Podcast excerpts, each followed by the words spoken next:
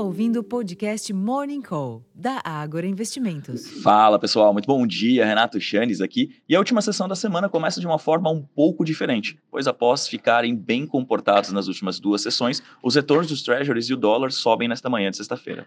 Ainda assim, o movimento não impede novos ganhos entre as principais bolsas europeias e os índices futuros em Nova York. O ambiente reflete um aumento das apostas de um alívio de total de mais de um ponto percentual nas Fed Funds até o fim do ano, especialmente depois que o presidente do Fed de Atlanta, o Rafael Bostic, ter dito que o CPI de janeiro não marcou uma mudança na tendência de queda da inflação e, entre aspas, o momento adequado para tornar a política monetária menos restritiva está se aproximando, fecha aspas. Finalmente, entre as commodities, os contratos futuros do petróleo têm leve baixa após subirem mais de 1,5% na sessão anterior, enquanto que os preços futuros do minério de ferro registraram ganhos de 1,54% na madrugada em Singapura, cotados equivalente a 131 dólares e 45 centes por tonelada. O apetite por risco visto no exterior pode sim impulsionar alguma reação de Bovespa na abertura, mas o ambiente global de câmbio e de juros deve limitar o movimento mais intenso.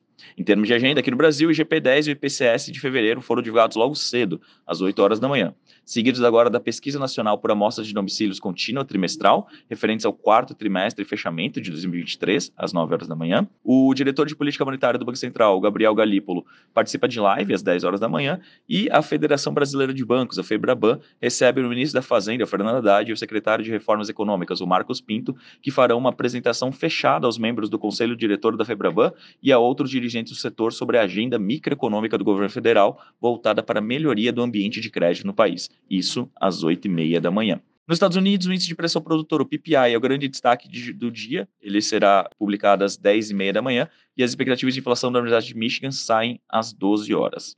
O presidente do Fed de Richmond, Tom Barkin, participa de evento às 10 horas da manhã. O vice-presidente de supervisão do Fed, o Michael Barr, às 11h10. E a presidente do Fed de São Francisco, a Mary Daly, às 2h10 da tarde. Finalmente, na Europa, o economista-chefe do Banco da Inglaterra, o BOE, o Rufio, participa de conferência nos Estados Unidos, isso às 4h40 da tarde. Mais cedo, segundo dados publicados hoje pela ONS, as vendas no varejo do Reino Unido subiram 3,4% em janeiro ante dezembro, ficando bem acima da expectativa de alta de 1,6% no período. Na comparação anual, as vendas no varejo britânico tiveram expansão de 0,7% em janeiro, enquanto que neste caso o consenso era de queda de 1,4%. Bom, pessoal, como vocês podem ver, realmente uma agenda econômica mais fraca, tanto aqui no Brasil quanto no exterior. O grande destaque fica claramente para o índice de produtor americano, isso às 10h30 da manhã. Isso pode ter alguma influência direta nos negócios. Vamos acompanhar, mas a tendência, pelo menos para abertura, é positiva. Vou ficando por aqui. Desejo a todos uma excelente sexta-feira, bons negócios e até a próxima. Tchau, tchau.